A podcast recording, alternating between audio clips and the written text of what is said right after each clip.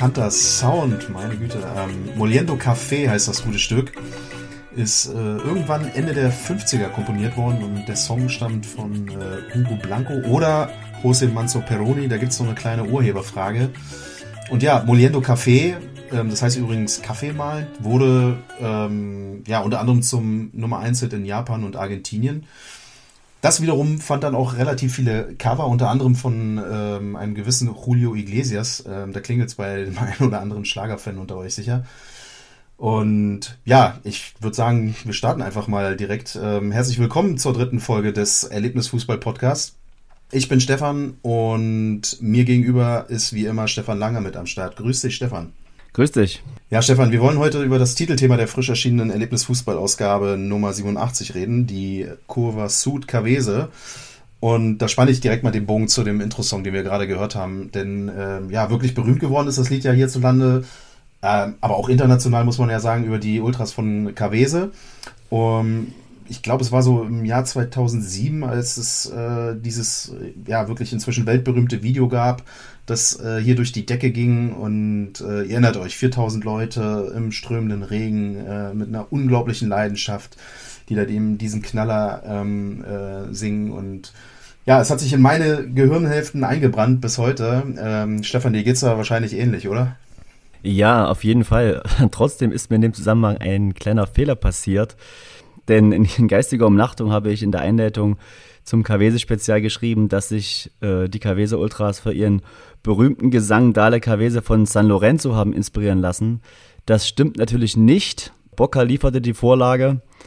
Und ja, als ich dann den Fehler bemerkte, habe ich direkt in der Druckerei angerufen und gefragt, ob äh, wir da irgendwie den Fehler korrigieren können, die Seite austauschen, um äh, ja eben nicht den Fehler im Heft zu haben. Das war aber zu spät. Man hätte komplett den Druckbogen austauschen müssen.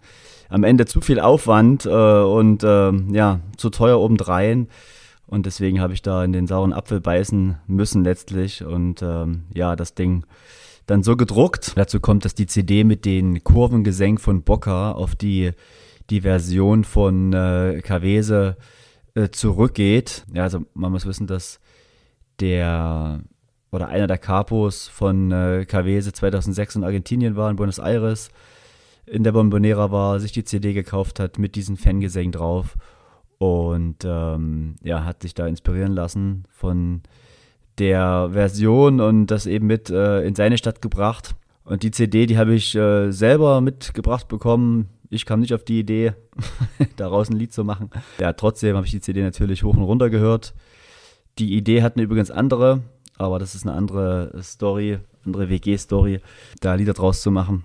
Egal, die es hören, die wissen, wer gemeint ist. Trotzdem ist das passiert, kann man jetzt nicht rückgängig machen und am Ende ist es halt eine Anekdote, die man erzählen kann.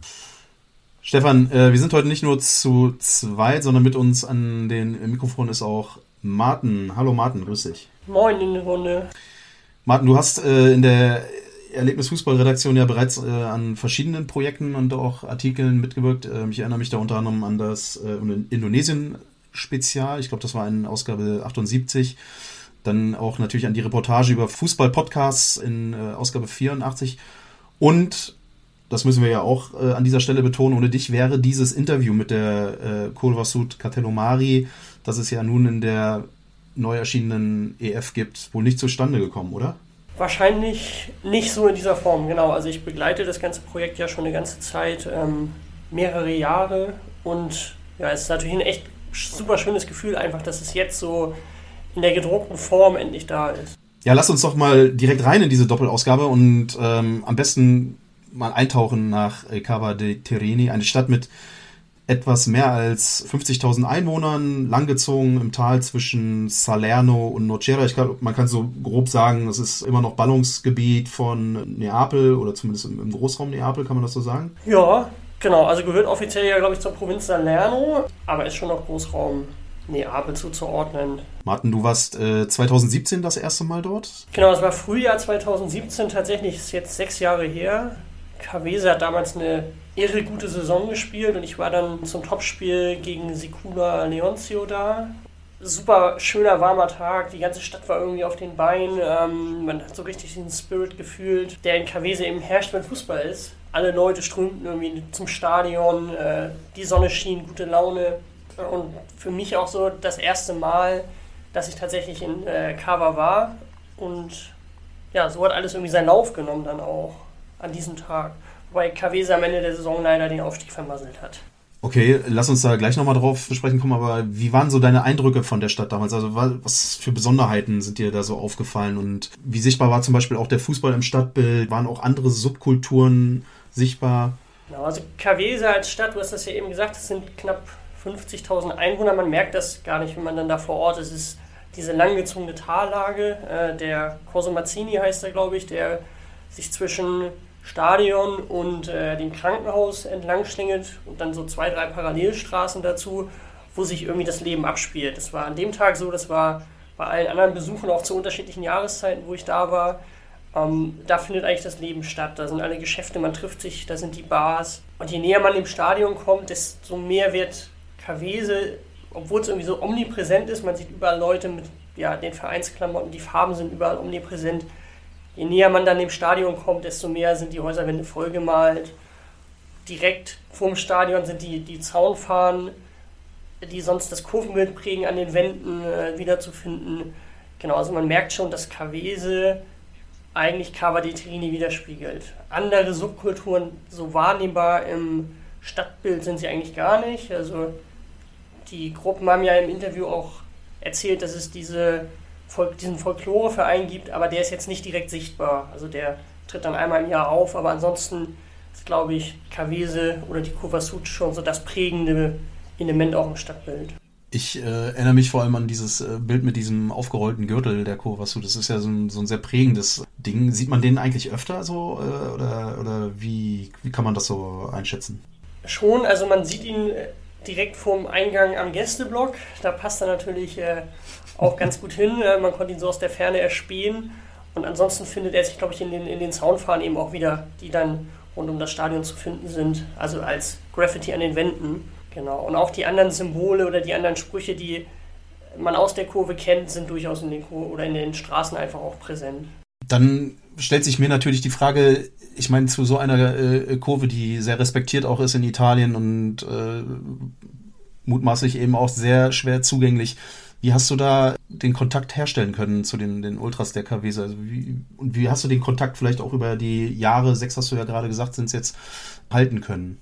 Ja, also 2017, vielleicht war es im Nachhinein unbedarft, aber auch, ja, es hat ja funktioniert, also unbedarft und Glück. Ich war damals in Italien unterwegs und habe sowieso schon fürs 45 Grad geschrieben, hatte also Hefte dabei, weil ich, ich mache das ganz gerne dann vor Ort mit den Menschen auch in Kontakt zu kommen, ähm, ein paar Hefte dazulassen, einfach um diesen Austausch herzustellen.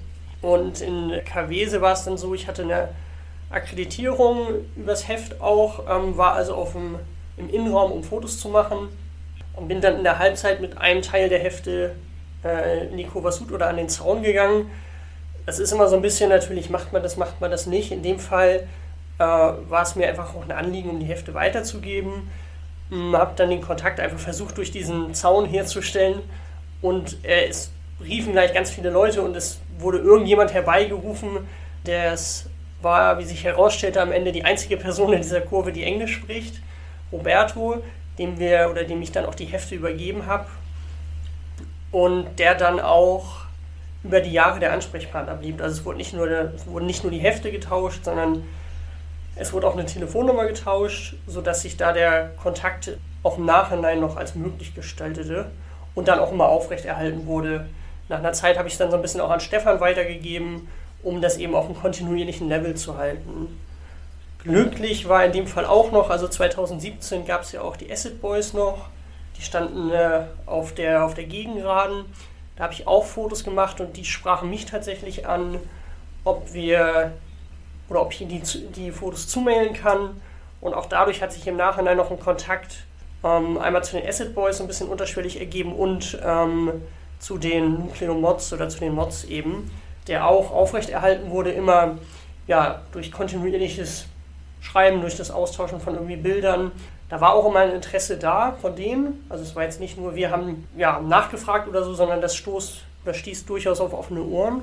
Und dann natürlich auch kontinuierliche Spielbesuche. Also ich habe versucht schon dann auch regelmäßig hinzufahren, um das nicht einschlafen zu lassen. Weil du jetzt gerade das 45-Grad-Heft erwähnt hast, im Zuge des Spezials wird ja auch von einer komplett äh, italienischen Übersetzung gesprochen. Wie kam es denn dazu bitte? Das war im Nachgang. Heute fasse ich mir einen Kopf, genau, weil ich muss auch, also Stefan lacht auch, ich lache auch. Ja, es war, war, ich muss auch im Nachhinein jetzt so auf, in der Vorbereitung dieses äh, Podcasts habe ich nochmal drüber nachgedacht, wieso wir das Ding auf Englisch übersetzt haben, weil es hat den Leuten da nicht geholfen. Also es kann ja kaum einer auch Englisch wir haben, ja, aber wie auch immer, genau. Also ich äh, bin im, das war 2017, ich bin danach, nachdem ich in Italien war, zum Praxissemester nach Asien und hatte relativ viel Zeit. Und es entstand dann als erstes das 45 Grad mit dem äh, Spielbericht und ich glaube, wenig später landete auch nochmal ein Foto auf dem Cover vom Erlebnis Fußball. Wir haben denen dann eben die 45 Grad Hefte nochmal runtergeschickt und dann kam so ein bisschen die Beschwerde zurück, Mensch, wir können das ja gar nicht lesen, aber wir hätten schon Bock, zu erfahren, was ihr dann über uns schreibt, könnt ihr uns das nicht übersetzen. Und äh, ich weiß gar nicht, ob Stefan dann auf die Idee kam, ja, wir machen das mal. Und ich saß halt in China und hatte in meinem Hotelzimmer auch nicht so viel zu tun. Und habe dann gesagt, gut, dann äh, hauen wir das mal durch. Äh, und so entstand tatsächlich ein komplettes 45 Grad, einmal auf Englisch. Also das war schon ein bisschen abstrus. Wir haben damals auch irgendwie keinen Online-Übersetzer richtig genutzt, also DeepL oder ähnliches, was mittlerweile ja auch qualitativ vernünftige Sachen liefert. Nein, haben wir nicht benutzt, sondern ich saß dann und habe es äh, tatsächlich zum größten Teil auch nochmal durchkorrigiert. Aber ich, ich glaube, es hat schon irgendwie geholfen. Also das war nochmal so ein Zeichen, so ey, die Jungs meinen das irgendwie ernst. So, kommen nicht vorbei und sagen mal Hallo, sondern da ist auch ein Interesse hinter.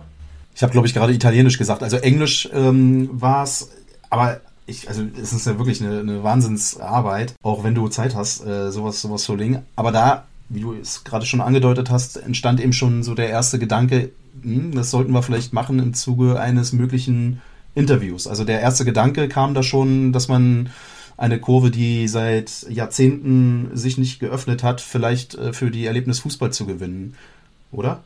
Ich glaube nicht, dass wir mit einer direkten Erwartungshaltung rangegangen sind. Also klar, das Interesse war an so einer Kurve ist natürlich irre. Also da einen Einblick zu bekommen, hinter so verschlossene Türen äh, ist schon irgendwie das ist einfach so ein naturgegebenes Interesse, das man da hat und dass man da irgendwie ran möchte, in welcher Form auch immer. Ich glaube, dass die Gruppe so lange kein Interview gegeben hat. Also das kam dann ja erst an dem Abend, als wir da in der Seele saßen, heraus, als sie sagten, ja, wir haben jetzt seit 25 Jahren mindestens kein Interview gegeben. Ich meine mich zu erinnern, dass wir uns so anguckten. Also mir war es in dem Moment nicht bewusst. Stefan, wenn du es wusstest, korrigier mich, aber das war schon ein irres Gefühl. Also es war von Anfang an natürlich so irgendwie der Wunsch, ey, wir wollen da irgendwas Geiles draus machen. Aber dass die Kurve sich öffnet und wir dann da in diesem Kellerraum mit zehn Ultras sitzen und die aus dem Nähkästchen plaudern, ich glaube, das hätte ich mir damals äh, nicht erträumen lassen. Aber gehen wir nochmal einen, Schritt zurück. Also ihr hattet dann irgendwann dann eben doch die Signale erhalten, dass es dazu kommen könnte. Und was war dann schlussendlich der Punkt, dass es eben doch geklappt hat. Also was gab es irgendeinen Moment, wo ihr ja sagen könnt, das war der, der äh, Punkt, an dem es geklappt hat? Ja, also mich mal einzuschalten, äh, also ich glaube zum einen natürlich diese Beständigkeit, die Martin an den Tag gelegt hat, ne, dass er immer den Kontakt gehalten hat, dass er mehrmals vor Ort war, dass er schon, ja, schon bei gewissen Leuten einfach ein bekanntes Gesicht ist. Und vielleicht auch klar die äh, komplette Übersetzung des 45 Grad wie du schon sagst, dass, dass sie gesehen haben, hey, die meinen es halt ernst, die äh, brennen halt irgendwie für das Thema, die haben halt wirklich einfach Bock, da gute Sachen zu machen und äh, scheuen sich auch nicht davor, so ein komplettes Heft nochmal zu übersetzen für sie. Und vielleicht war der, ja, ich weiß nicht, vielleicht war der letzte Tropfen dann halt der Brief, den wir geschrieben haben. Also wir haben da uns entschieden, einen, einen Brief äh, zu schreiben, direkt hinzuschicken nach Cavate Tereni und den Brief hatten sie auch dann beim Interview dabei, also als wir dann in den Räumlichkeiten äh, von äh, 1919 saßen, dann äh, mit in der Hand. Und das war schon so, als ich das dann so geblickt hatte, war schon so auch Gänsehaut so ein Stück weit. Weil ich habe einfach gemerkt, dass die, äh, ja, dass das, naja, das ist irgendwie, äh, naja, was es auch mit den Leuten macht so, ne? Und das ist irgendwie, ich merke, wir kommen dann gleich noch zu sprechen auf die, äh, die, die Denke und die Mentalität irgendwie der, der Ultras. Aber dass das eben einfach viel dahinter steckt. Ne? Dass es halt nicht so leere Phrasen sind, sondern dass sie halt irgendwie viele Sachen einfach mit Leben füllen und auf verschiedene Art und Weise. Ne? Und das haben sie dann, glaube ich, auch bei uns gesehen, indem wir da, sag ich mal, ganz oldschool den einfach einen Brief schreiben und mit der Bitte, die Gruppe sprechen zu können ne? oder die Kurve sprechen zu können. Und äh, das war dann vielleicht so der letzte Tropfen, so der halt gefehlt hat, irgendwie, um die zu überzeugen, die Jungs und Mädels. Also wir reden hier von einem handschriftlich verfassten Brief äh, auf Italienisch. Also ich weiß gar nicht, ob es handschriftlich war. Äh, kann sein, dass ich es äh, ausruhe, aber ich hatte, glaube ich, dann noch die letzten Zeilen handschriftlich drunter gesetzt oder noch was drunter gezeichnet oder müsste ich jetzt äh, mir das nochmal zeigen lassen, wie es genau war. Aber ich, es war auf jeden Fall ein Brief, der hingeschickt wurde, ja. Bevor ihr dann in der äh, Szene der Colvasut Catelomari wart, ähm, habt ihr auch äh, Giovanni nochmal besucht oder kennengelernt und äh, er ist ja auch eine relativ wichtige Figur der, der Colvasut. Könnt ihr seine Rolle nochmal so, so kurz beschreiben? Und äh, welche spielte sie in der, in der Geschichte von Ultra in Cava? Ja, ich weiß nicht, ob wir schon den Sprung machen sollten zu Giovanni Martin. Was meinst du? Vorher vielleicht noch was erzählen? Ja, ich würde vielleicht auch eben noch einwerfen, so also wir haben ja jetzt gerade schon darüber gesprochen, wie sich das alles entwickelt hat, ähm, bis es zu diesem Interview gekommen ist. Und ein Baustein war sicherlich auch der Verkauf oder beziehungsweise einmal ja der Bericht und dann der Verkauf über den EF-Shop von der von diesen digitalisierten Schals. Die hat Bruno gemacht. Ähm, der ist so ein bisschen der, der Grafiker da vor Ort. Aber auch, also auch für, für offizielle Kanäle, also ich glaube, der macht auch die Stadionzeitung. Das war auch, glaube ich, ein Baustein, dieser ganzen Reihe. Also er hat mit dem, mit dem Buch dieser digitalisierten Schals hat er Spenden gesammelt für ein erkranktes Kind, soweit ich mich erinnere.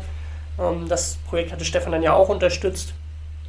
Ich glaube, das waren eben alles so einzelne Bausteine. Es war nie, dass wir irgendwie Druck gemacht haben oder sowas, sondern es war immer wirklich so eine Beständigkeit und so eine ja, Form der Unterstützung und niedrigschwelligen Berichterstattung, die da auch auf ja, positiv oder die da einfach sehr, sehr positiv aufgenommen wurde. Und dann dieser Brief, den Stefan formuliert hat, der war, glaube ich, tatsächlich dieser, dieser entscheidende Tropfen nachher, der bei den, gerade bei den Ultras und gerade bei den entscheidenden Köpfen einfach, ja, sehr, sehr gut, glaube ich, ankam und letztlich die Tore geöffnet hat. Und die Geschichte mit Giovanni, genau, ich glaube, Stefan kann da gleich auch noch was zu sagen. Das war dann letztlich so ein Zufall vor Ort, wo wir auch so ein bisschen da standen und auf einmal den Kopf geschüttelt haben, wo sind wir hier gelandet? Das hatten wir überhaupt nicht auf dem Schirm. Also das Ziel, als wir runtergefahren sind, oder der, der Plan war eben, dieses Interview durchzuführen mit der Kovas Hut und dass sich dann auf einmal völlig überraschend so diese Möglichkeit gibt, mit Giovanni, dem ehemaligen Capo der Acid Boys, zu sprechen, war eine pure Überraschung und ein absoluter Glücksfall auch. Ich kann, glaube ich, auch sagen, dass wir so ein bisschen am, am Überlegen waren, machen wir das jetzt, machen wir das nicht, weil die Geschichte mit den Acid Boys und der Kovas Hut, den dürfte, oder die dürfte den meisten bekannt sein. Das ist natürlich dann so ein bisschen, dass man auch abwiegen muss, ob man das macht oder ob man es nicht macht. Ob man da vielleicht jemanden vor den Kopf stößt. Wir sind das Risiko jetzt äh, letztlich dann doch eingegangen. Genau, aber auch, das vielleicht auch schon ein Stück weit vorzugreifen, in der Struktur des Spezials, wenn man sich das durchspäht hat, schon bewusst hinten angesetzt. Hinten, ne? Also wir haben schon eine Struktur halt reingegeben, dass äh, der Fokus liegt ganz klar auf diesem Interview mit der Kovasut Cartellomari ja, haben halt, haben es halt so historischen Part genannt und da haben wir dann die, die älteren Sachen äh, abgedruckt, die Fotos, auch die, ähm, das Dokument, was uns Giovanni überreicht hat, quasi ein älteres Interview, wo auch äh, die ähm, Ursprungsgeschichte der Acid Boys erzählt wird. Das haben wir übersetzt und da abgedruckt, aber immer so schon mit dem klaren Gedanken, hey, das gliedern wir unter so, das ist halt hinten angestellt und der klare Fokus steht auf dem großen Interview mit der Kovasut Catello Mari, wo es, ja, sage ich mal, zu 80 Prozent auch um das Hier und Jetzt geht, um die aktuelle Zeit. Und dann seid ihr im November letztendlich, November 21 war es, ähm, also noch, ja, man kann schon sagen, noch in der Pandemie eben äh, runtergeflogen nach, nach Cava. Beschreibt doch mal so ein bisschen, wie, wie, wie waren eure, eure Eindrücke? Wart ihr, wart ihr auch sehr angespannt, vielleicht im Vorfeld, letztendlich dann in der Szene? Vielleicht beschreibt ihr auch die Räumlichkeiten, wenn es geht. Ähm, wie, wie hat sich das, die ganze Atmosphäre dort für euch gezeigt? Also erstmal freut man sich da mit äh, bekannten Nasen da irgendwie vor Ort zu sein. Das ist immer besonders schön, also jetzt auch im Sinne von Martin und Moritz. Ich meine, wir kennen uns jetzt auch schon ein Stück und meistens kennen wir uns halt äh, nur online oder per Telefon oder per Messenger. Und wenn man dann eben mit den, sag ich mal, bekannten Nasen da vor Ort ist und da zusammen äh, um die Häuser zieht, da die Graffitis entdeckt und gemeinsam über Ultras philosophiert und über die Szenen so, das ist natürlich erstens definitiv ein schönes, schönes Gefühl und, und dann natürlich die Anspannung, ob alles klappt Denn äh, ja, es wird ein bisschen Klischee, ähm, aber ja, Süditalien, äh, alle ein Stück weit verpeilter und ähm, so ein bisschen mehr in den Tag reingelebt. Ja, wie ich es auch schon bei anderen Podcasts erzählt habe, ne? bestes Beispiel damals hier in Taranto, da wir da mit dem riesen Fragenkatalog hin und dann, ja, war das Gespräch geführt, an einer halben Stunde vorbei. Äh, ne? Das ist so die Erwartungshaltung dann schon irgendwie nicht, nicht, nicht matcht, ähm, die man irgendwie beiderseitig hat. Deswegen war da schon, könnte schon sagen, eine Anspannung da und ich habe da auch schon ja, ich, man will natürlich auch mit was, mit, mit Eindrücken und mit, sag ich mal, handfesten Sachen zurückkehren, ne? weil der Aufwand, der ist immer enorm, der da betrieben wird. Man muss halt Termine finden, man muss, ähm, die anderen Mitstreiter müssen auch Zeit haben, dann fliegt man runter, dann verbringt man da ähm, zwei, drei Tage und das ist ja alles irgendwie, macht man nicht so jetzt mal nebenbei. Und deswegen ist da auch ja, das Resultat dann irgendwie äh, wichtig. Und deswegen auch die Anspannung, ob das dann alles so klappt und nach unseren Vorstellungen halt umgesetzt werden kann. Ne? Ich stimme dir zu, ich erinnere mich ja auch an die Momente, gerade Stefan ist dann da, glaube ich, immer besonders nervös. Für mich war es in dem Moment schon auch so dieser Moment, so geil, es ist jetzt endlich soweit. Also ich, ich war früher an dem Tag da, ich bin früher in Neapel gelandet, hatte noch so einen Tag äh, in Neapel und so zum Ankommen. Und äh, gerade über den Tag über, bevor wir eigentlich nach äh, Cava rübergefahren sind, nach so einer langen Zeit, auch jetzt mit der Pandemie, auch wenn man satt ist, darüber zu reden, es war schon geil, einfach mal wieder in Italien zu sein, irgendwie ein bisschen Sonne und dieses Flair zu genießen und dann zu wissen, okay,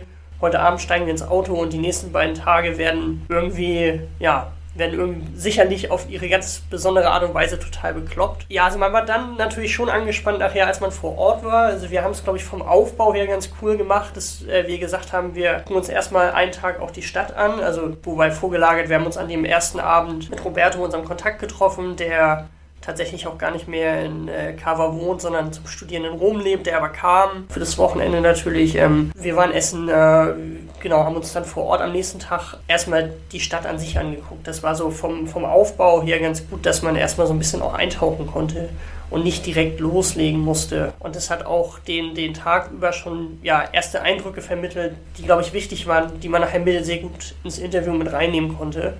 Ich glaube, jeder von uns war vorher auch schon mal in Kava, mm -mm. zumindest zu einem mm Spiel. Und ich leider nicht. Nee. mal. Stefan widerspricht, der war noch ja, gar nicht da. Asche auf mein Haupt. Genau. Sei, sei, ist okay, kein Problem. Genau, aber das war vom, vom Aufbau her, glaube ich, ganz cool, dass man diese, diese, diesen entspannten Einstieg hatte, äh, der später auch eine coole Grundlage war, dass man mehr über die Stadt sagen konnte, dass man Leute in der Stadt getroffen hat, die ja, einem sofort vorgeschwärmt haben. Es gibt ja diese eine, diesen einen Moment, als wir in so einer Seitenstraße vor einer Wandmalerei standen und uns dann so ein alter Mann ansprach, quasi mit leuchtenden Augen davon erzählte, wie das damals war in der Serie B und wirklich so mit leuchtenden Augen und wir waren uns alle sicher, er war dabei und wir fragten dann, er sagte, nee, nee. Aber so, das zeigte so diesen Spirit und die, die Verankerung von Kavese als das Aushängeschild der Stadt einfach nochmal. Und jetzt weiß nicht, ob ihr äh, ins Detail gehen könnt oder wollt, aber beschreibt doch mal so ein bisschen die Szene an sich und die Gesprächsatmosphäre. Wie viele Leute waren ungefähr äh, dabei? Ich weiß, es äh, war auch die Besonderheit, dass natürlich jetzt keine Namen genannt werden sollten. Auch das war natürlich vielleicht ein kleiner Unterschied zu den bisherigen Interviews, die ihr in diesem Umfang geführt habt. Aber vielleicht könnt ihr doch mal so ein bisschen auf die äh, Atmosphäre während des Interviews selbst in den Räumlichkeiten eingehen. Mm, um das vielleicht noch besser verstehen zu können, muss man äh, noch die kleine, ja, was heißt Vorgeschichte, aber ja, das kleine Vorspiel nenne ich mal erzählen. Wir waren erst, äh, hatten erst einen anderen Kontakt und der war aber dann, ja, so vom Gefühl her doch nicht so der richtige Ansprechpartner für das Interview. Und äh, da wurden, wurden wir schon nervöser, ob das halt noch klappt. Ne? Das war der Tag davor, vor dem eigentlichen Interview und waren dann am Tag des Interviews auch zu einer verabredeten Zeit an dem Ort, also an der Bar, wo dann aber niemand auf uns wartete so, ne? Wir waren also wie bestellt und nicht abgeholt. Und da war schon so der Moment so für mich halt gerade so, boah, fuck, jetzt ist es, jetzt platzt das hier, jetzt, ist, weil es war glaube ich schon so am letzten Tag, ne? Oder am vorletzten Tag. Da war, ging schon gegen Ende hin und naja, wir schlichen dann irgendwie so ein bisschen betröppelt da zum Marktplatz, da setzen uns auf die Stufen von dem Dom. Und ich da schon, ja, nicht Pappensatt nicht, aber schon ein bisschen enttäuscht. Und äh, haben dann so in der Verzweiflung nochmal Nachrichten rausgeschickt, auch an Roberto und äh, Leute, ob sie nochmal irgendwie einen Kontakt haben und wie es denn ausschaut, wann wann es nun losgehen solle. Wir waren doch hier zu der verabredeten Zeit, um 11 war das glaube ich, um 10 da hier an dem Ort und niemand war da. Und ja, dann kam dann zum Glück äh, eine Nachricht, ja, keine Sorge, wir sind weiß nicht, was war, 15 Uhr oder sowas, nach Nachmittag, treffen wir uns nochmal eben an dem verabredeten Ort und dann äh, wird dann jemand da sein, so ungefähr. Und da war dann die Hoffnung wieder da. Und tatsächlich, dann standen sie auch dann in versammelter Stärke da, haben sich da postiert, uns da eingesackt in die Autos und dann zu dem, zum Sede gefahren und mit äh, Leuten, die äh, uns auch bekannt waren von Fotos und Videos. Und das war schon dann der Moment, wo man sagte, okay, jetzt, jetzt wird, jetzt wird's ernst, jetzt, jetzt klappt's. So, ne? Und das war dann, dann äh, witzigerweise sind wir dann zu diesem CD gefahren, unweit vom Stadion, an dem auch den Tag davor schon vorbeigelaufen sind, auch die, die, die Tür mit den Aufklebern abfotografiert haben, wo uns die Nachbarn da merkwürdig anschauten, so, okay, was ist jetzt hier los? Und dann öffnet sich da die Tür und dann äh, sind wir da in diesen Keller abgestiegen. Und dann äh, war natürlich das, ja, wie soll ich sagen, war schon paradiesisch, ne? Ist halt, wie man sich das halt vorstellt. Fotos ohne Ende an den Wänden, äh, riesige Stapel Super Tifos, Malereien, Pokale, Plakette, ähm, auf dem Klo äh, geklautes Material verkehrt rum und ähm, ja, also so die ganze Bandbreite. Ne? Genau, und ich glaube, so die Atmosphäre, es war halt auch, also man ging in diesen Keller hinab, also es war eben, es war einfach, es war schon ein Kellerraum, also Stefan beschreibt das sehr gut, es war eben die, die Seele und es waren, die Wände waren voll, aber gleichzeitig standen halt einfach eben nur ein paar Plastikstühle in der Ecke, die dann äh, nach vorne gekramt wurden. Wir bekamen so ein bisschen Zeit, uns das alles in Ruhe auch mal anzugucken. Uns wurde Bier gereicht, aber es war dann nachher tatsächlich so ein Stuhlkreis aus einfachen Plastikgartenstühlen, in dem wir saßen und uns unterhielten. Aber das passte eben auch irgendwie wieder ganz gut da rein. Also es ähm, war jetzt nicht irgendwie gekünstelt oder irgendwie, sondern es war einfach sehr, sehr authentisch. Und die ganze Atmosphäre, also es waren ja drei Leute von uns da und ich würde sagen, es schwankte so zwischen acht bis zwölf, dreizehn Leuten, die von der Kurva Sud da waren. Und ich glaube, das kann man auch sagen. Es waren verschiedene Gruppen vertreten, die aber ja, gerne mit einer Stimme sprechen wollten. Und das dann auch getan haben, aber eben in äh, ja, sehr reger Diskussion auch gerne. Also es war jetzt nicht das man sich besprach und dann eine Antwort gab, sondern es war wirklich äh, ein äh, sehr reger Austausch und eben auch, ja, das so dieses Spezielle an der Atmosphäre ist, man merkte schon, äh, dass auf das Wort einiger Menschen aufgrund äh, ja, ihrer wahrscheinlich ihrer Erfahrung irgendwie, dass dann die Leute zuhörten, dass darauf ja Wert gelegt wurde, aber auch, dass ja, ich finde es wirklich schwer zu beschreiben, weil es einfach, es wirkte auf der einen Seite eben so diese Erfahrung, die aus einigen Leuten heraussprach, aber überhaupt nicht, dass sich dadurch andere jetzt nicht mehr trauten, was zu sagen, sondern das war wirklich eigentlich ein sehr, sehr schönes Gefühl, weil dieser Austausch da war. Wobei man schon sagen kann, dass dieser, ja, ich glaube, wenn wir auch den Schaman jetzt erwähnen, das ist, kann man auch machen, der ist da, glaube ich, auch zu der, die schillerndste Persönlichkeit in der ähm, Tifusaria von äh, Kavese, ähm, wenn der da das Wort ergriffen hat, das war schon krass. Da hat man schon gemerkt, das ist halt der Älteste, der, der am meisten mitgemacht hat. Und das ist schon, ja, also habe ich auch dieser diese eine Moment, den ich da im Vorwort der neuen Ausgabe beschreibe, dieses, äh, dieser Ausspruch von Kali Gavetta, kann ich ja vorgreifen. Äh, ich hatte gefragt, was, was in ihren Augen das, also diese Anhängerschaft so besonders macht, ne? warum sie die Kurve trotz der meistens bescheidenen Leistung auf dem Feld immer wieder schaffen zu füllen und viele Leute Kavese folgen. Und dann sagte der nur so im Raum, äh, sagte er so im Raum Kali Egerwetter. Und alle waren ruhig. Alle schwiegen so, alle guckten sich an. Wir guckten uns an. Ja, was, was bedeutet das jetzt? Ne? Und da war so ein Schweigen, so ein. Das war so ein, äh, so ein Moment von äh, so triefender Mentalität, so, es war so krass, das muss was Besonderes sein. Ne? Und dann hat er uns so versucht zu beschreiben, was es bedeutet. Und hat so auf diese Schwielen, also die Hornhaut so an den Händen gezeigt. Und aber so richtig haben wir es dann erst, äh, als wir wieder zu Hause waren, hier in der Übersetzung und in der Nachbearbeitung äh, für uns ähm, ja, rausgefunden, wie man es am besten übersetzen kann, so mit Frucht einer harten Arbeit. Na, dass man halt irgendwie beständig am Ball bleibt und, und das, äh, der Moment war für mich definitiv besonders. Ne? Der kam halt eben von diesem Schaman. Ne? Ja, aber sonst, ja, wie gesagt, alle Jung waren, waren vertreten, nur Männer waren dabei, keine, keine Frau. Und ähm, sonst was auch besonders, äh, denke, ist, dass sie sich wirklich sehr viel Zeit genommen haben. Also wir saßen da knapp drei Stunden zusammen, was für, sag mal, für ein Interview mit einer italienischen Gruppe sehr, sehr viel ist. Also es kommt wahrscheinlich so zehn Stunden hier mit einer deutschen äh, im WF-Style gleich. Ich schon sagen, dass sie da viel, Geduld hatten mit uns. Das so zum, zum Feeling.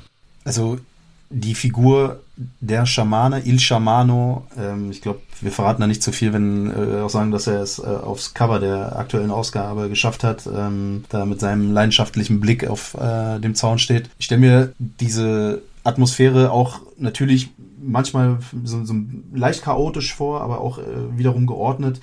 Ähm, ihr sprecht jetzt nicht alle fließend Italienisch. Moritz war euer ähm, Übersetzer.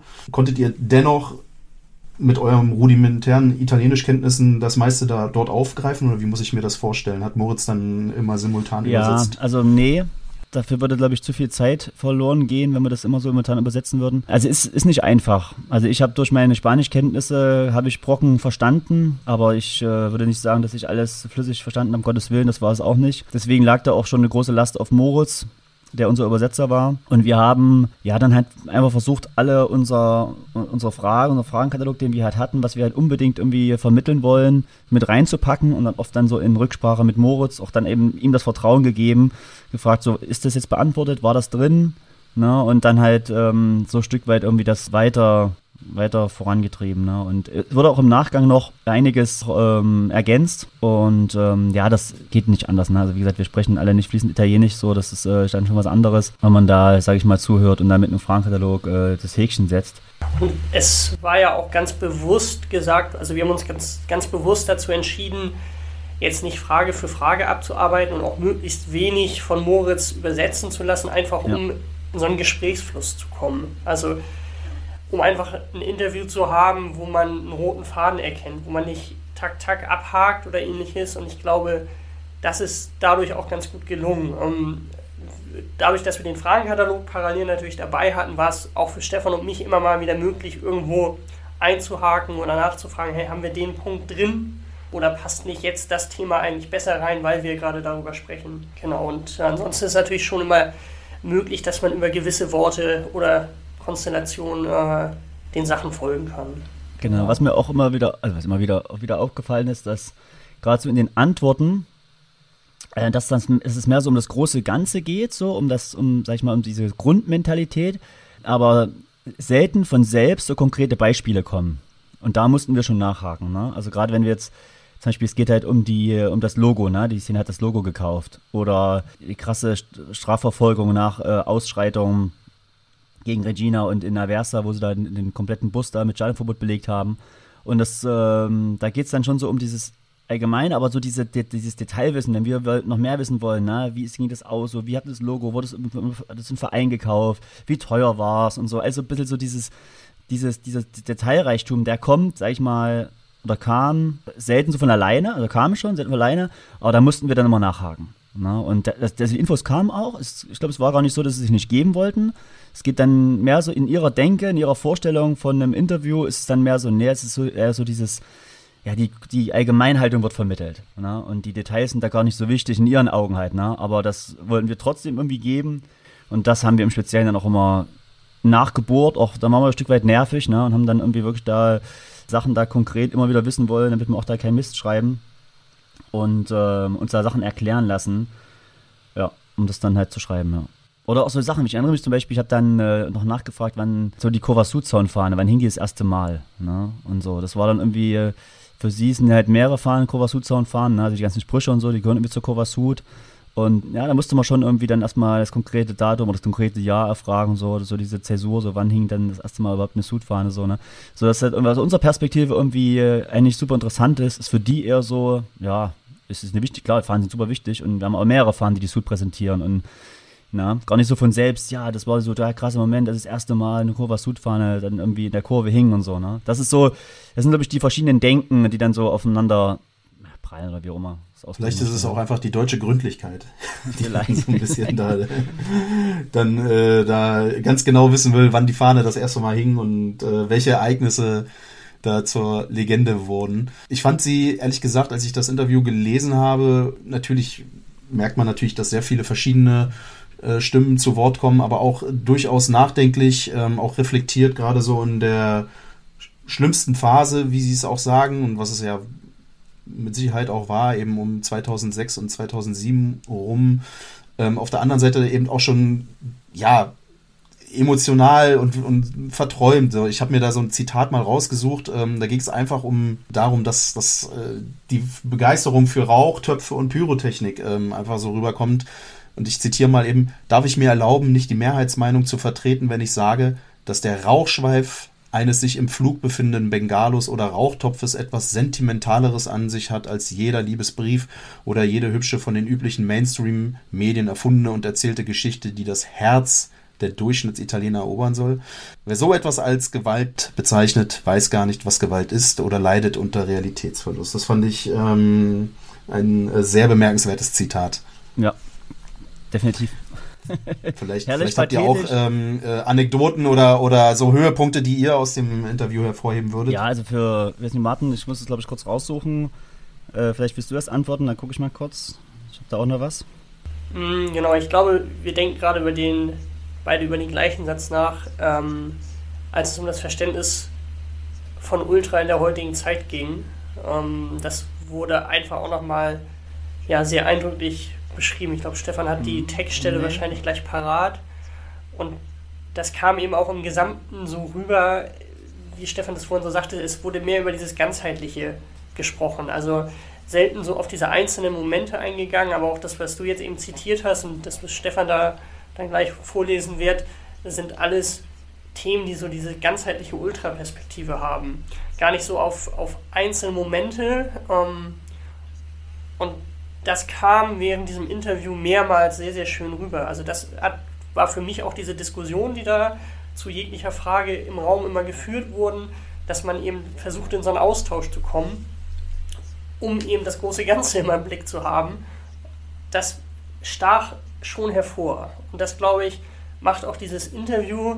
Ich muss auf der einen Seite auch sagen, ich habe es jetzt, glaube ich, 15, 20 Mal in der Korrektur gelesen und man liest da nachher zu schnell drüber weg. Also ich glaube, viele, die es jetzt zum ersten Mal lesen werden, die werden ganz viele kleine Textstellen finden, wo sie denken, das ist so das, was es auch ausmacht. Und das ist vielleicht auch so ein bisschen das, was Kavese ausmacht. Wir haben im Nachgang auch immer darüber diskutiert, ja, was ist denn dieses Spezielle an Kavese? Und für mich persönlich war es so diese, dieses Widerspenstige, diese, so der Blick auf die Kurva Sud in diesem kaputten Maschendrahtzaun, das war so für mich damals so das Einzigartige. Das hat sich dann jetzt auch mit der Zeit gewandelt, aber ja, das kommt in dem Interview, glaube ich, immer wieder raus und genau, vielleicht hat Stefan da den passenden Satz. Genau, also ich habe auch noch, ähm, ich weiß nicht, ob du das meinst, aber das war für mich persönlich auch so eine Stelle, wo ich so gesagt habe, krass, so viel Pathos, aber irgendwie so viel, ja, Wahrheit am Ende auch hier ähm, in diesem Zitat halt äh, drin zu haben. Und zwar, ich lese mal vor. Also es ging darum, in der Frage, sie haben ja auch verschiedene Materialien, wie gesagt, dieses Kalliger Wetter ist ja auch ein Doppelhalter, dann haben sie einen äh, mit, mit diesem, äh, oh, was steht drauf, Codice non scritto, also ungeschriebene Gesetze, so, ne? Und da, so im Stichwort Ehrenkodex, so habe ich gefragt, so was, was das für sie bedeutet. Ne? Und da hat die geantwortet, es bedeutet sich, wenn es knallt, sauber und fair miteinander zu messen.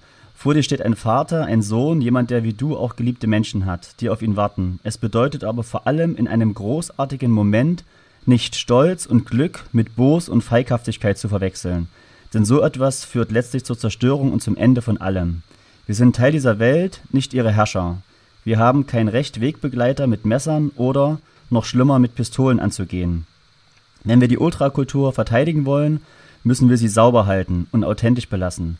Man hat niemanden zu beneiden oder zu hassen, nur weil er eine bessere Choreo gezeigt hat, lauter gesungen oder einen Straßenkampf gewonnen hat. Es geht um einen Ehrenkodex, der uns zuallererst Mensch und dann erst Ultras sein lässt. Selbstverständlich gehören Vorsicht und Vorbereitung dazu. Auf alles gefasst zu sein, ist wesentlicher Bestandteil dessen, wie wir Ultras leben. Aber die ungeschriebenen Gesetze einzuhalten, sollte jedem heilig sein. Geil. Also ist wirklich, da kriege ich jetzt schon wieder Gänsehaut. Das ist halt, ja, das, was Kavese ausmacht. Aber wie denkst du denn im Zuge dieser Aussage über den Symbol mit dem aufgerollten Gürtel? Also wie, wie ist das in Einklang mit ähm, so einer Aussage zu bringen? Ja, ich denke, hier sind äh, scharfe Waffen gemeint wie Pistolen und Messer.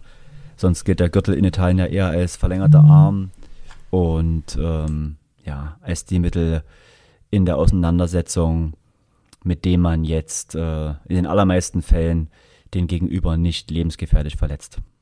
Ja, mich interessiert immer auch natürlich die Bildauswahl. Ähm, übers Cover haben wir ja gerade schon so ein bisschen gesprochen, Il Shamano. Aber auch die letzten Seiten, das sind glaube ich 14 an der Zahl. Äh, ja, was war euch wichtig bei der, bei der Fotoauswahl letztendlich? Ja, da kann, äh, also ich, die Fotoauswahl, muss man dazu sagen, wir hatten einen sehr großen Fundus. Wir haben ähm, viele Fotos von Bruno bekommen. Martin hat es schon erzählt oder erwähnt, äh, Brunos Grafiker hat dieses äh, Schalbuch ähm, herausgebracht, arbeitet auch, glaube ich, für die Stadionzeitung. Der hat ein großes Fundus, was er uns zur Verfügung gestellt hat. Dann hatten wir selber in unserem Archiv, EF-Archiv, einige Fotos, dann äh, von verschiedenen Fotografen, von Vincenzo aus der Kovasut äh, nochmal mehrere Schwünge an Fotos bekommen. Ja, und haben versucht, da ähm, eine gute Auswahl zu treffen haben aber, wie schon gesagt, durch diese Hierarchisierung, na, dass wir diesen die älteren Part eher hinten angestellt haben, dann halt so ein äh, Fototeil ganz am Ende platziert mit älteren Fotos aus den 80ern und 90er Jahren, um zu sehen, äh, ja, wie die Kurva Sud oder beziehungsweise die Gegengerade und so, wo alles begann in den 70er Jahren in Kavese mit Ultras ausgesehen hat und äh, dementsprechend äh, Fotos abgedruckt. Ja, und dann am Ende, das ist vielleicht ganz interessant, kann Martin noch ähm, was dazu sagen, was äh, ihm halt, gut, er hat es äh, in diesem Spiel, was er erwähnt hat, 2017 gespürt, ne, diese wild, wilde, äh, sagt man, Wildheit oder diese, dieses Chaos, so wie so dieser Suit und äh, hatte da den Wunsch, dass man da noch mehr dieser Fotos mit unterbringt und dann haben wir dann auch nochmal den Fototeil, beziehungsweise die Fotos im Heft ein Stück weit angepasst, aber da sagt er am besten was dazu. Genau, Stefan schickte dann irgendwann die Korrekturversion rüber. Ich glaube, er war schon völlig in den Texten und gar nicht mehr bei den Bildern. Und dann warf ich dann irgendwann ein, ich weiß, du ärgerst dich jetzt sicher, aber können wir bei den Bildern nochmal was drehen? Genau, weil viel war eben dieses historische, komplette Kurvenformate.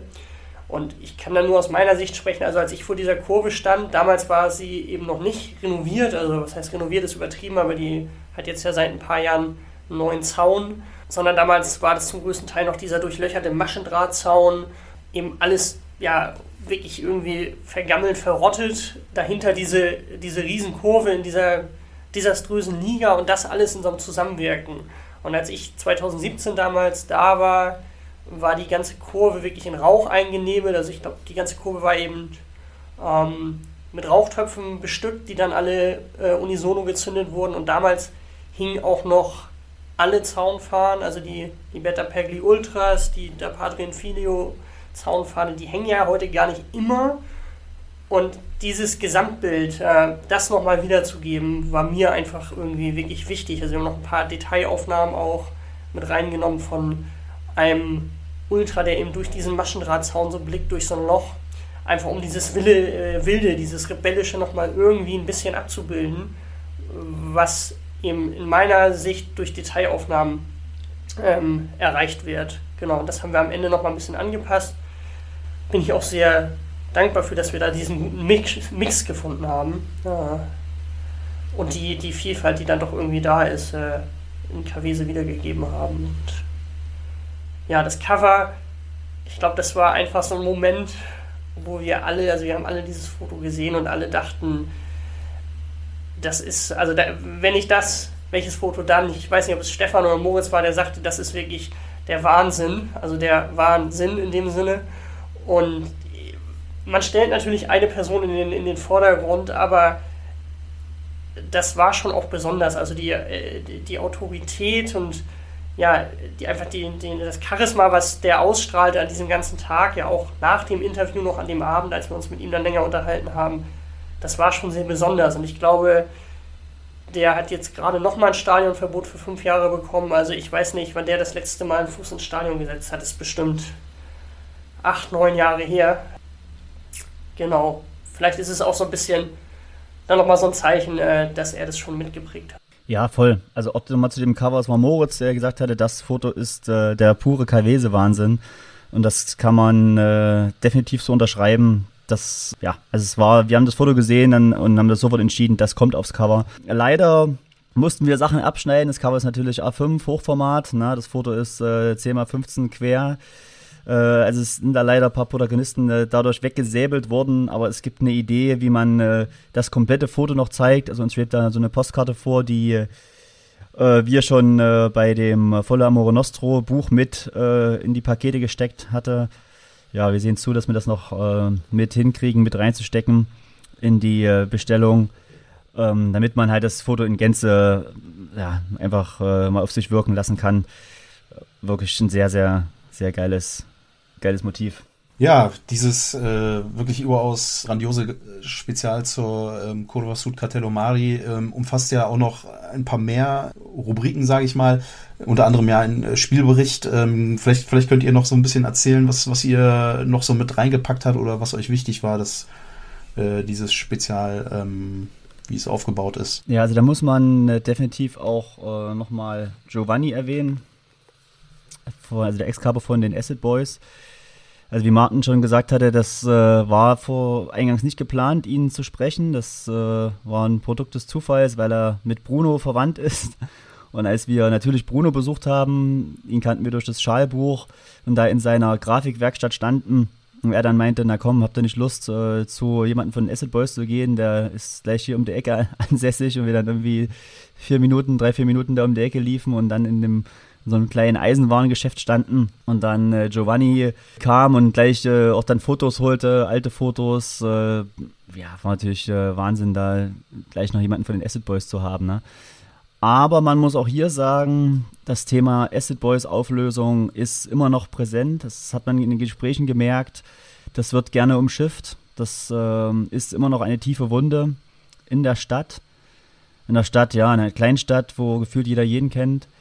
Und ähm, da wollte er auch, sage ich mal, alleine gar nicht so viel drüber erzählen. So, ne? Also er hat auch gesagt, so, er spricht jetzt hier nicht für die Gruppe, ist jetzt seine persönliche Meinung und auch diese Sache mit der Auflösung, die und die Sachen, den, den Sachen, die vorgefallen sind, da will er, das würde er gerne umschiffen. Und ähm, deswegen haben wir das, äh, wir haben so auch das Tonband angehabt, ne? Und hat er mehr so über die alte, über seine erste Zeit erzählt, so die, das Feeling, die Gruppen und ähm, ich erinnere mich noch, als wir dann vor dem eigentlichen Interview nochmal bei ihm waren hatte er dann einen Kalender mitgehabt von 2006 und wir sind dann den Kalender durchgegangen, haben uns die einzelnen Fotos angeschaut, sind nochmal darauf eingegangen, was die Fahne für eine Bedeutung hatte, ob die dem Viertel zugehörig war oder die Aktion und so. Hat er nochmal ähm, da im Detail nochmal ein paar Worte drüber verloren äh, und hatte dann grandioserweise eben diese drei oder vier kopierten A4-Seiten mit, mit handschriftlichen Notizen, die mal für ein Buch über die Ultras in KW sehr vorgesehen waren und hat er uns dann überlassen. Also, ja, hier macht damit, was er wollt.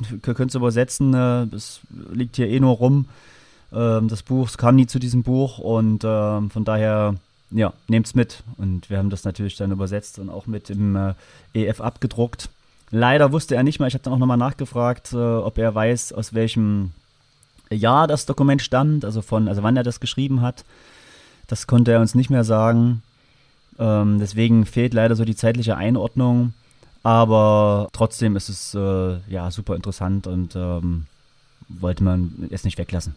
Definitiv, also das war ja auch, also auch wieder dieser Moment, wir sitzen eigentlich bei Bruno und Bruno holt Aufkleber raus und auf einmal haben wir so das komplette Sammelsurium der Acid-Aufkleber-Geschichte vor uns und das sind ja alles überwiegend noch so handgezeichnete grafische Comics gewesen. Übelst geil. Also wirklich, da muss ich nochmal einhaken, auch wenn es vielleicht im Schnitt schwierig wird, aber dass als der dann diese Übersicht rausholte, wo alle Aufkleber der Acid Boys auf einem, ich weiß nicht, A, was war es, 0, A1, auf einem riesen Bogen drauf waren, da äh, war es schon vorbei. Genau, man, also der, der, Witz ist dann auch tatsächlich, dass er eigentlich, glaube ich, irgendwann auch einfach keinen Bock mehr hatte und auch gar nicht so viel dazu sagen konnte. Also Bruno und dann sagte, ja, aber mein Bruder hier, zwei Häuser weiter, der war der Capo der Acid Boys, der hat die gegründet, wollen wir da nicht mal kurz hingehen? Und wir so, ähm, ja gut, und dann kommt man da rein, halt so ein kleines italienisches Eisenwarengeschäft, der Typ halt auch vielleicht 1,65, 1,70 groß, also so ein ganz kleiner Mann steht da hinter seinem Tresen, bedient den letzten Kunden.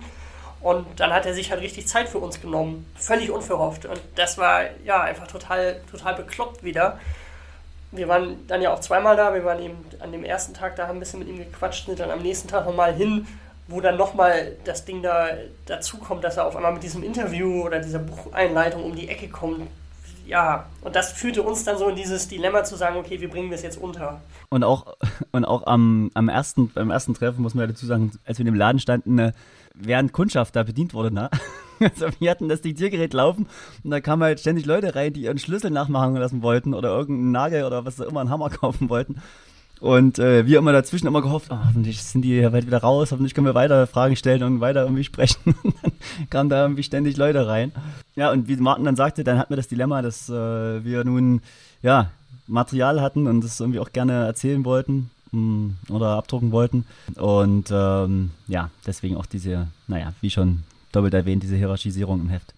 Also, euch erwartet ein ganz fantastisches, großes äh, Spezial über Ultra in Cavese, was es ja seit 1995 in der, dieser Form äh, nicht mehr gab. Ist das richtig? Da hatten Sie sich, glaube ich, zuletzt geäußert. Ja, was man vielleicht noch dazu sagen kann, was mir gerade noch einfällt, weil ich es gerade hier ähm, vor mir habe. Neben diesem alten Teil haben wir, war uns auch wichtig, die äh, italienische Perspektive aufzuzeigen von, äh, von Ultras auf die Szene in Cava. Und da haben uns die Kollegen von Sport People einen Text zur Verfügung gestellt vom Spiel aus dem Januar Balletta gegen Cavese, wo Gäste zugelassen waren. Und ähm, den haben wir übersetzt und auch mit dem Heft abgedruckt. Ja, und da war so ein bisschen so, dass das so, ja, das heißt Komplettpaket, es geht immer mehr, ne? Aber dieses Rundumpaket, unsere Perspektive, das Interview, dann so alte Textfragmente von den Acid Boys, alte Fotos und dann die ähm, italienische Perspektive mit dem Spielbericht der ähm, Kollegen von Sport People. Ja, das hat es dann so für uns rund gemacht. Wie viele Seiten umfasst das gesamte Spezial, weißt du das? Ich glaube 100. Wow. 100 Seiten sind es. Ja. Nun ist ja ähm, die Ausgabe 87 mal wieder verknüpft mit einer ähm, mit der Ausgabe 88, sprich es handelt sich um eine Doppelausgabe. Und ja, wir wollen jetzt vielleicht nicht so ins Detail gehen, Stefan, aber was äh, habt ihr noch mit reingenommen ins Heft? Da gebe ich gleich das Wort an Martin weiter. Martin war nämlich auch ganz fleißig und hat noch für ein anderes äh, Thema mitgeholfen, äh, mit äh, Interviews geführt und zwar mit unter anderem dem anderen Brendle, der ähm, ja das Buch geschrieben hat, ne? Ein Sommer mit Lehmann hieß es, glaube ich. Und ähm, da geht es um diese ja, schreckliche Tragödie, Kanju Ruhan-Tragödie. Martin, wenn du schon mal hier sitzt, magst du vielleicht kurz was dazu sagen? Genau, also das Thema dürfte ja jeder mitbekommen haben. Im Oktober letzten Jahres die größte Stadiontragödie, die es auf jeden Fall in Indonesien jemals gegeben hat. Aufgrund dessen, dass ich eben an diesem Indo, dass ich dieses Indonesien-Spezial damals schon gemacht habe, ähm, habe ich gesagt, okay, es wäre nochmal sinnvoll, jetzt da nochmal einen Blick drauf zu werfen mit so ein bisschen Abstand. Und da eben dann auch jemand gerade kürzlich vor Ort war, also wir hatten zwei Leute, die sich sozusagen beteiligt haben, haben wir gesagt, wir decken das nochmal ab. Ähm, es hat sich seitdem so ein bisschen was entwickelt. Ähm, also es gab ja diese diese Tragödie, wo bei der mehr als 100 Leute gestorben sind und dann wurde die indonesische, indonesische Liga ja gestoppt, ähm, ist jetzt mittlerweile wieder fortgesetzt, äh, auch mit Zuschauern. Um, und wir wollten einfach nochmal gucken, was hat sich seitdem getan, hat sich was verändert, wurden die Schuldigen bestraft, also ja, das war ja schon sehr einzigartig schlimm, was da passiert ist. Ähm, genau, und haben das nochmal abgedeckt mit einem kleinen kleinen Reisebericht und einem Interview eben. Wir müssen dazu sagen, dass sich seitdem wieder einiges getan hat. Also es sind erste Urteile gefällt, es ähm, hat sich wieder was verändert, wie das so in Asien ist. Da geht es manchmal schnell und äh, unvorhersehbar. Das liefern wir irgendwie nochmal nach ähm, in einem kleinen Text auf Facebook oder sowas, dass man da einfach nochmal weiß, wie der aktuelle Stand ist.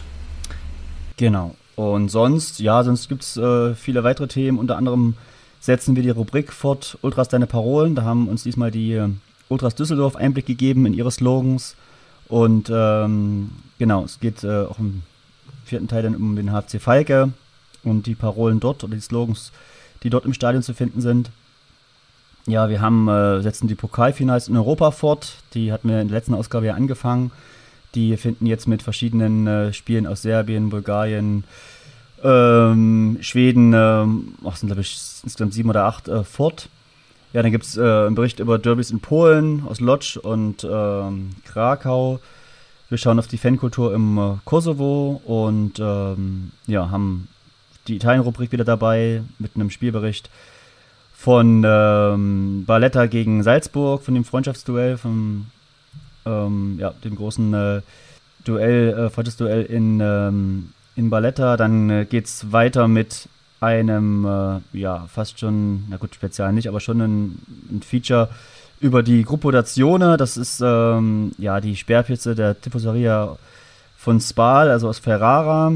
Die Gruppe gab es noch relativ kurz, Ende 80er bis Anfang 90er war, da hat aber eine sehr eindrucksvolle äh, Zeit äh, und da definitiv ihre Spuren hinterlassen. Und äh, da haben wir Comics äh, übersetzt, die auch bald hier im äh, EF-Verlag erscheinen. Und wir waren mit den Autoren quasi im Gespräch äh, vor Ort, haben mit den Leuten gesprochen, haben äh, Interview für die damalige Zeit geführt, über das Zustandekommen der Comics. Und es gibt auch bald ein Buch über die Gruppe. Das kann man auch schon mal anteasern. Und es ist auch ein Text, äh, vielleicht abschließend ganz gut äh, zu erwähnen, über das äh, Europamotto der Union-Fans, und zwar Reisekader, Reisekader 1. FC Union Berlin. Ähm, ja, passend zu dem äh, Cover der, ähm, also zum zweiten Cover der Wendeausgabe mit dem Hauptmann von Köpenick, der Bestandteil einer ja, Choreo im Europapokal war. Genau. Das ähm, fällt mir jetzt so auf die Schnelle ein, dass alles dabei ist. Und, ja. fand ich auch ganz interessant, die Kollegen von äh, Gazetta Ultra steuern auch einen Text bei über die äh, Fensinothek Ach, in genau, äh, Poitiers, die mhm. ich natürlich als Fernseh-Nerd ähm, habe ich äh, direkt große Augen bekommen und äh, schon überlegt, da mal hinzufahren. Ähm, da gibt es auf jeden Fall auch einen kleinen, kleinen Abriss zu. Ja, genau. Da gibt es einen kleinen Abriss dazu und ja, auch super interessant. Ja, vielleicht auch sowas mal in Deutschland anzustreben, mal eine Ausstellung über Fanzines zu machen. Ähm, aber die gibt es gerade in Portier zu sehen. Vielleicht Vorbild für uns mal, mal schauen. Ja, Leute, und aus der Rubrik ähm, täglich grüßt das Murmeltier, würde ich mal sagen. Ähm, ja, wie ihr vielleicht mitbekommen habt, äh, gab es bislang gar keine Podcast-Folge zur letzten Ausgabe ja, wir haben überlegt, ähm, das so, so ein bisschen aufzuholen, aber wahrscheinlich in einer etwas anderen Form. Vielleicht ja im Rahmen eines, wie entsteht eigentlich so eine EF-Ausgabe, denn da gab's ähm, vielleicht auch noch mal ein paar Besonderheiten dazu, die man da unterbringen kann. Genau. Also die Idee kam, weil es ja da ein bisschen Probleme gab mit dem Vertrieb, weil das irgendwie uns alles äh, so ein Stück weit über, überrannt hat. War ja super schnell ausverkauft. Äh, der Run auf die Ausgabe war enorm und da ähm, haben wir da ein bisschen zu tun gehabt, das vertrieblich irgendwie hinzubekommen. Und äh, da dachten wir uns, dass es Sinn macht, den Leuten mal zu erklären, wie so eine Ausgabe entsteht, wie dann der Vertrieb äh, gemanagt wird, geregelt wird und was so die Herausforderungen sind in Zusammenhang eben mit dieser ja, großen äh, Doppelausgabe und eben dem äh, Interview mit der Blue Generation. Also, das äh, werden wir durchaus nachholen. Martin, Stefan, ich äh, fand es sehr unterhaltsam, sehr informativ. Ähm, ich kann nur an alle Zuhörer und Zuhörerinnen appellieren, sich die EF äh, 8788 zuzulegen. Die gibt es ab sofort ähm, im Erlebnis Fußball Shop und auch an ausgewählten Bahnhofsbuchhandlungen und an Gruppenständen. Ich danke euch und ja, wir hören uns dann bald wieder zur nächsten Folge. Danke dir. Vielen Dank. Ciao.